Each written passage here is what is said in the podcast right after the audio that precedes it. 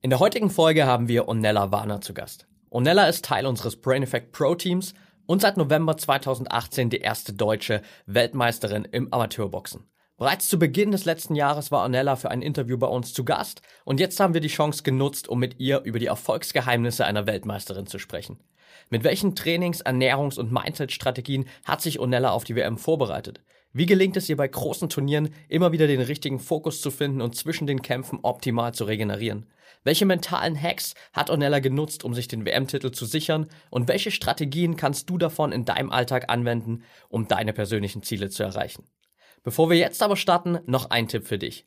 Wenn du noch mehr Hacks und Strategien rund um die Themen Biohacking, High Performance und mentale Leistungsfähigkeit haben willst, dann schau unbedingt mal auf unserem YouTube-Channel vorbei. Dort bekommst du jede Woche exklusive Videos, um noch mehr aus dir herauszuholen. Und jetzt viel Spaß beim Interview mit Onella Warner. Willkommen bei Talking Brains. Du willst immer 110% geben und jedes Projekt so richtig rocken?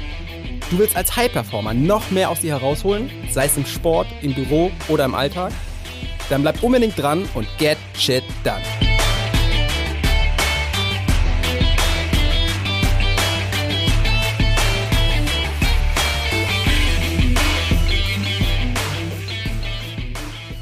Welcome back hier bei Talking Brains. Heute mit einer, ja, mehr oder weniger frisch gebackenen Weltmeisterin, Amateurweltmeisterin. Schön, dass du da bist, Onella. Ich freue mich auch sehr, hier zu sein. Ja. Es ist jetzt schon das zweite Mal, dass wir hier zusammen im Podcast äh, sitzen. Ich habe gestern mal kurz geschaut. Wir haben es tatsächlich geschafft, es fast auf den Tag genau hinzubekommen. Also das erste Interview mit dir wurde letztes Jahr am 24. April veröffentlicht. Echt? Ähm, also sind wir fast dran. Das war, glaube ich, damals Folge 18 mhm. äh, vom Podcast. Mittlerweile ähm, hat sich viel getan. Ich habe gestern gesehen, du hast mittlerweile sogar einen eigenen Wikipedia-Eintrag. Ja. ähm, und ja, wir wollen einfach mal natürlich ein bisschen darauf eingehen, was in den letzten Monaten und gerade natürlich auch mit Hinblick auf den letzten November so ähm, passiert ist. Vorab natürlich ähm, die große Frage, wie fühlst du dich jetzt als Weltmeisterin? Sehr gut. Also es ist natürlich ein Ziel, was man sich irgendwie schon als Kind gesetzt hatte. Also ich, ich habe mir immer so einen Zettel an die Wand geschrieben und hatte dann so ein paar Boxgrößen irgendwie drumrum geklebt, früher noch so ausgedruckt, ausgeschnitten an die Wand. Und ähm, ja, ist natürlich schön, wenn man so ein Lebensziel erreicht hat und fühlt sich gut an.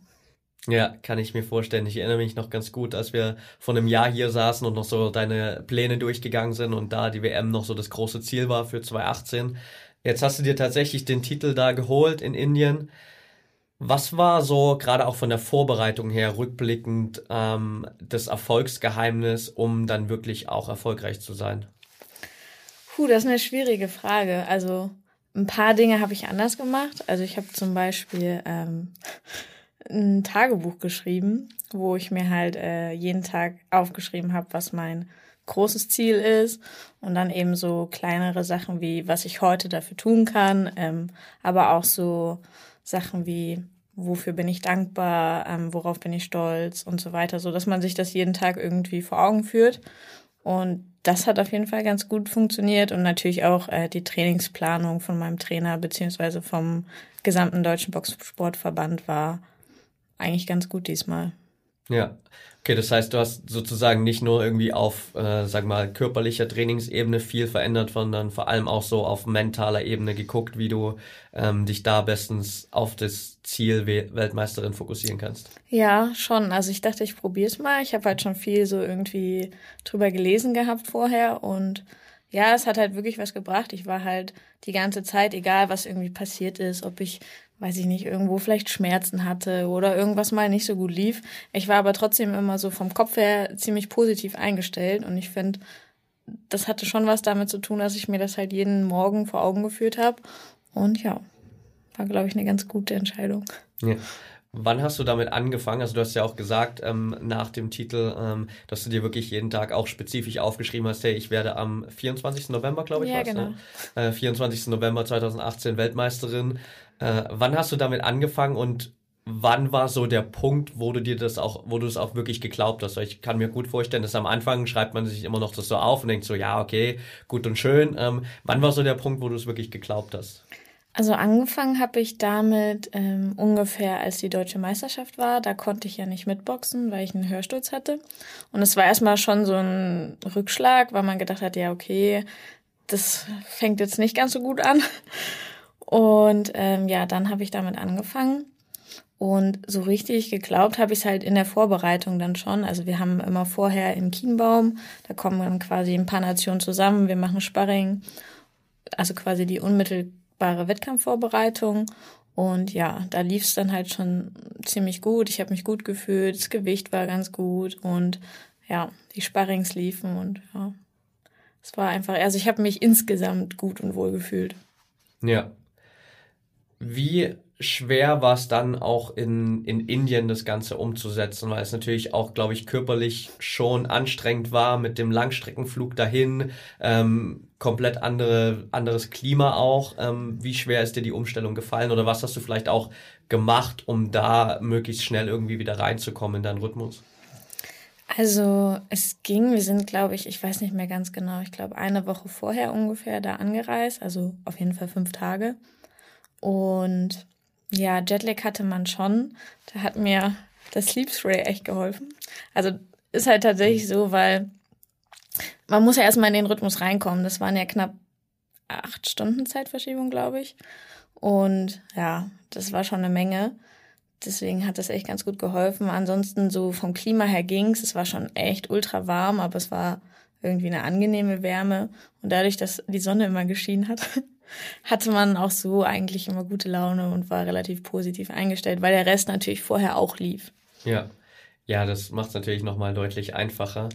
Ja. Ähm, wie lief das Turnier ähm, selbst so für dich? Klar, wir wissen, du hast am Ende den Titel geholt, aber war es in Anführungsstrichen so einfach, wie es aussah, oder war es äh, gab es auch einen Punkt für dich, wo du zwischendrin mal gedacht hast, boah, ich glaube, das äh, wird vielleicht doch nichts? Also ich selber habe nie gedacht, dass es nichts wird, aber ich hatte im ersten Kampf habe ich geboxt und ähm, der Ringrichter hat quasi nach dem Kampf den falschen Arm gehoben, also den Arm okay. von ihr erst und das war schon so, ach nee, das kann doch jetzt aber nicht sein. So quasi im ersten Kampf wäre ich ja. ja dann quasi gleich raus gewesen.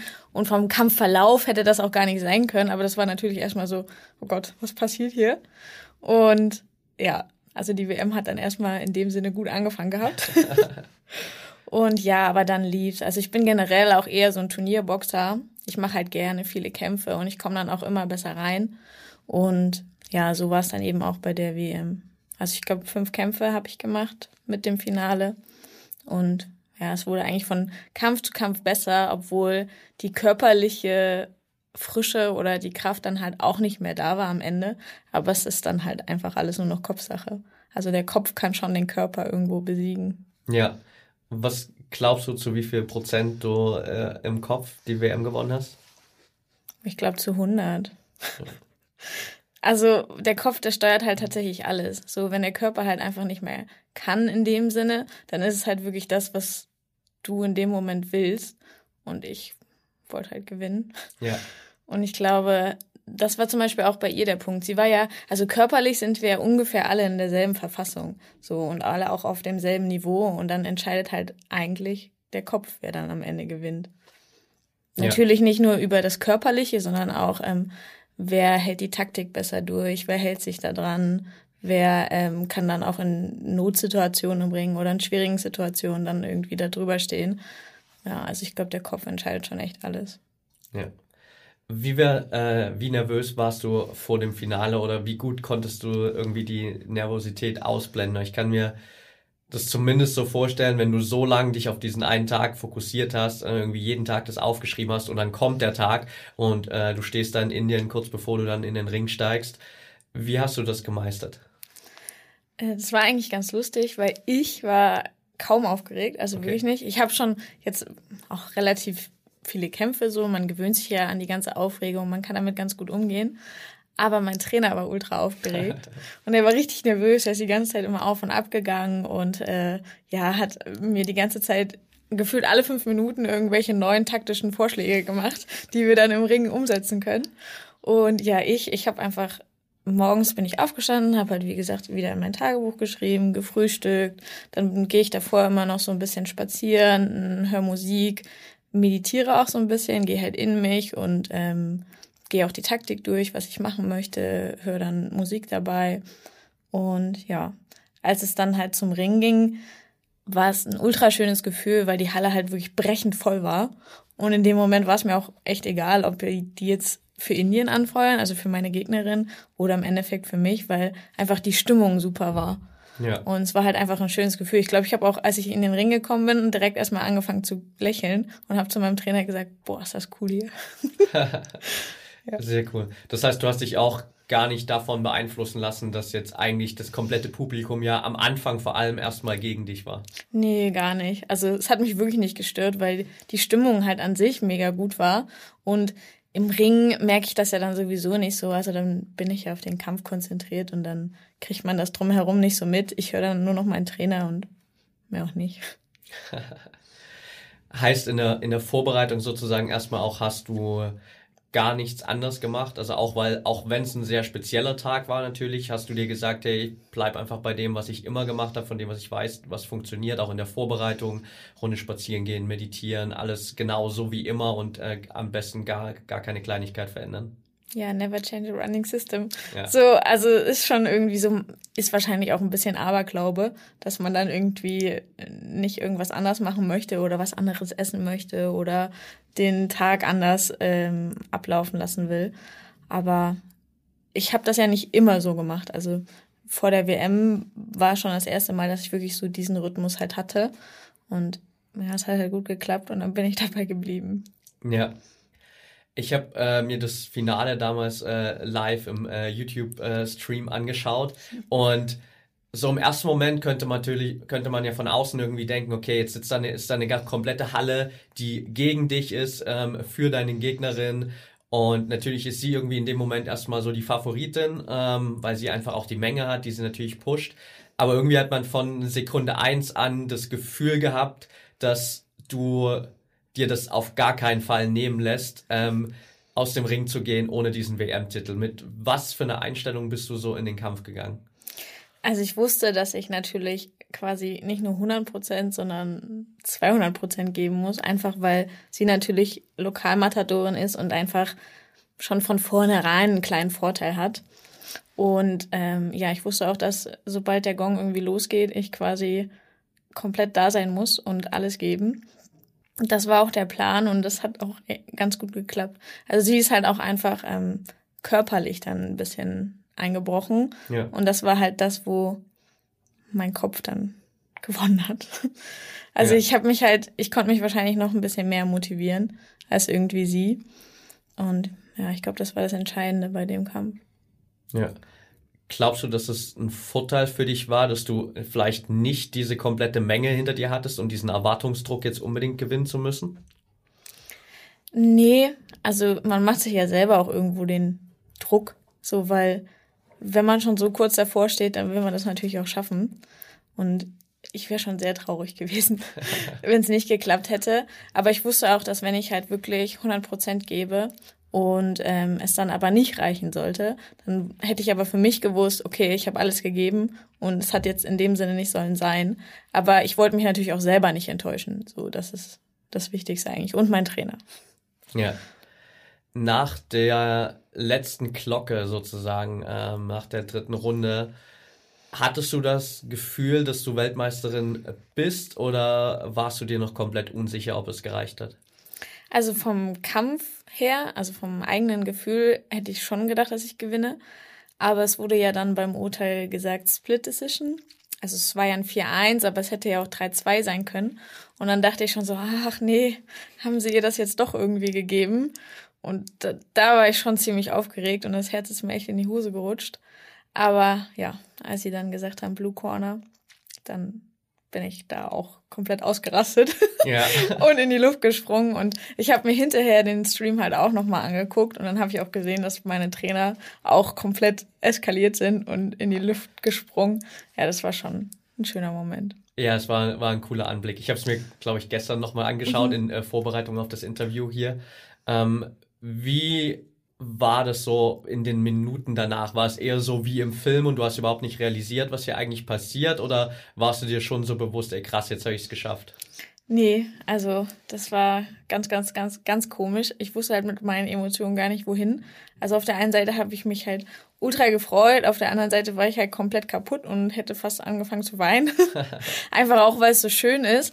Aber so richtig glauben konnte man das nicht, auch bei der Siegerehrung noch nicht wirklich. Also na klar, ich stand dann oben und ja, ich habe die Nationalhymne gehört und ich habe auch die Mädels gehört, die mir alle gratuliert haben und es sind gefühlt 100.000 Nachrichten eingegangen, aber so richtig real war es einfach noch nicht in dem Moment. Ist es bis heute noch nicht so richtig. wann, wann war der Punkt, als du so das erste Mal zumindest das so wahrgenommen hast, hey krass, es ist jetzt echt vorbei und ich bin Weltmeisterin? Äh, als ich nach Hause gekommen bin, bin ich ähm, quasi vom Flughafen mit einem Europcar-Auto nach Schwerin gefahren und ähm, habe halt meinen Trainer und meine Trainingskollegin noch mitgenommen. Und ähm, ja, dann musste ich das Auto abgeben und an der Tankstelle habe ich getankt und dann hat mich die Frau so ganz komisch angeguckt und hat immer so nach unten geguckt. Und ich dachte, hm, was ist denn jetzt mit ihr los? Und äh, dann hat sie gesagt, sind Sie das nicht? Und da lag halt eine Zeitung von der Schweriner VZ. Ah. Und äh, genau, da war ich halt auf dem Titelbild. Und das war schon so der Moment, wo ich dachte, oh, stimmt, da war ja was. ja. Sehr cool. Was hat sich äh, seitdem so für dich verändert? Oh, also natürlich ist das so eine innere Zufriedenheit, wie gesagt, wenn man sich halt so einen Lebenstraum erfüllt hat. Ähm, und natürlich kriege ich von der Öffentlichkeit auch in dem Sinne mehr Aufmerksamkeit. Und das ist an sich halt einfach schön, weil das Frauenboxen im Amateurbereich ja, ist ja noch nicht so groß und medial vertreten. Und dadurch ist es halt schön und es ist auch generell für die Förderung der Frauen ganz, ganz wichtig. Und ja, darauf bin ich halt echt stolz und es ist ein schönes Gefühl, da irgendwie die deutschen Frauen zu vertreten und auch zu zeigen, hey, ja, wir können das auch. Was schreibst du jetzt in dein Tagebuch? Was ist das nächste große Ziel? Also das große Ziel ist jetzt Ende des Jahres auch nochmal die WM, weil das dann quasi die Qualifikation für Olympia ist. Und ja, daraufhin arbeite ich jetzt im Moment. Also das ist das große Ziel und wir haben natürlich noch Zwischenziele in, oh, ich weiß gar nicht, sechs Wochen, acht Wochen das sind European Games in Minsk. Die sind auch alle vier Jahre und ist halt so ein Zusammenschluss auch von ähm, ganz vielen Sportarten. 2015 waren die zum letzten Mal in Baku in Aserbaidschan. Ja. Und ja, das sind halt dann so die Zwischenziele, deutsche Meisterschaft noch und. Das schreibe ich dann da rein. ja, wir sind auf jeden Fall mal gespannt, wie es weitergeht. Was nimmst du so auch ja an, an Selbstvertrauen und ähm, an, an Learnings aus diesem WM-Titel für dich mit, jetzt gerade auch auf die, in Bezug auf diese nächsten ähm, Wettkämpfe, European Games und die, die kommende WM dann auch mit der Quali für Olympia? Also schon, dass alles im Leben irgendwo seinen Sinn hat auch quasi diese Tiefs, die man hat oder die Zeiten, wo es halt nicht so gut läuft. Im Endeffekt ähm, wird man dann zu dem Menschen, der man eben ist. So, und bei mir ist es halt so, dass ich ähm, positiv geworden bin, das weiß, dass es auch schlechte Phasen gibt und ähm, ja, dass man trotzdem versuchen muss, immer irgendwie positiv zu bleiben, weil es wird einen Weg dahin führen und wenn man das halt genug möchte und genug dafür tut, dann kann man es auch schaffen. Ja, Du hast gerade auch im äh, Gespräch vorher, als wir kurz gequatscht haben, erzählt, dass du jetzt gerade auch eine Phase hattest, wo es ein bisschen schlechter lief, einfach gerade. Hilft dir der Titel jetzt auch dabei, einfacher damit umzugehen und auch dieses Wissen zu haben, okay, ich habe schon mal was erreicht oder bist du trotzdem dann immer noch so in diesem Mindset, boah, ich will so schnell wie möglich zurück, weil ich habe noch viel, viel größere Ziele eigentlich? Nee, also es ist halt so, mein Körper soll ja die nächsten Jahre noch einiges leisten und schaffen. Und ich weiß halt einfach, also wir haben nur einen Körper und es ist halt echt wichtig, da teilweise auch drauf zu hören. Und dann gibt's halt eben mal auch tiefe Phasen und die schmeißen einen vielleicht auch wieder ein bisschen zurück, aber dann kann man halt wenigstens wieder Anlauf nehmen und dann geht's halt ähm, weiter nach vorne. Und ja, die WM hilft dann in dem Sinne schon, dass ich halt weiß, okay, es gibt halt immer einen Weg und wie gesagt, es macht irgendwo alles seinen Sinn. Und wer weiß, wofür der Rückschlag jetzt wieder gut war in Zukunft. Ja, okay, das heißt, du hast gelernt, einfach auch wirklich ganz äh, entspannt damit umzugehen, mit Blick darauf, so hey, ähm, ist vielleicht jetzt nicht unbedingt ein Hindernis für mich, sondern eher auch vielleicht eine neue Herausforderung, an der ich wachsen kann. Genau, kommt halt immer drauf an, was man draus macht. Ja. Starkes Mindset auf jeden Fall. ähm, man merkt, dass du äh, dich auf jeden Fall intensiv auch damit beschäftigt hast und wie du schon gesagt hast, ähm, letztendlich auf dem Niveau ähm, entscheidet halt irgendwie zu 100 Prozent der Kopf, ähm, wer am Ende Weltmeisterin wird oder wer nicht. Mhm. Von daher sind wir auf jeden Fall mega gespannt, ähm, wie es bei dir weitergeht. Würden uns natürlich freuen, ähm, wenn wir nächstes Jahr dann äh, live aus Tokio berichten können. ja, ähm, gerne. Würde mich auch freuen. Was äh, sind vielleicht noch so für, für jeden, der hier die Folge gerade anhört und sagt, hey, ich habe genauso vielleicht ein, ein großes Ziel, egal ob das jetzt sportlich ist oder persönlich, ähm, wie du es hattest mit dem WM-Titel. Was sind so die, sagen wir mal, drei besten Tipps, die du den Leuten mitgeben willst, um das Ziel am Ende auch wirklich zu realisieren? Also auf jeden Fall positiv bleiben, wie gesagt, auch wenn es halt mal schlecht läuft, man Rückschläge hat. Immer das Ziel vor Augen halten, diszipliniert natürlich sein und ähm, ja, alles dafür tun, fleißig. Das ist auch noch ein Punkt. Also im Endeffekt arbeiten ja alle irgendwo gleich viel und wenn man halt immer nur einen Hauch mehr macht, dann wird das am Ende definitiv zum Erfolg führen. Ja, absolut. Danke dir auf jeden Fall. Und ja, danke dir für deine Zeit hier im Interview auf jeden Fall. Ja, gerne. Hat Spaß ähm, gemacht. Wir sprechen uns dann nächstes Jahr nach Olympia wieder, würde ich sagen. Ja, in einem Jahr, gut. ah nee, das ist noch nicht nach Olympia. Ja, ähm, ja schaffen wir es dann nicht im April, es muss dann ein bisschen später okay. sein, aber das passt auch. Ähm, ja, danke dir für deine Zeit, danke dir ähm, für dein, äh, ja, auch ebenfalls für das, was du auch geleistet hast in den letzten Monaten, einfach, dass du auch diesen ganzen Boxsport natürlich in äh, Deutschland irgendwie gerade im Amateurbereich, da im Frauenbereich extrem nach vorn nochmal gebracht hast.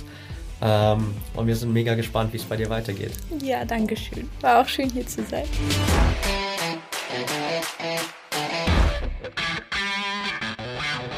Und damit sind wir auch schon wieder am Ende der heutigen Folge angelangt. Wenn dir der Podcast hier gefällt, dann würden wir uns sehr über eine ehrliche 5-Sterne-Bewertung bei iTunes freuen. Teil die Folge natürlich gern mit deinen Freunden und lass uns wissen, welche Fragen oder Themenvorschläge du noch hast.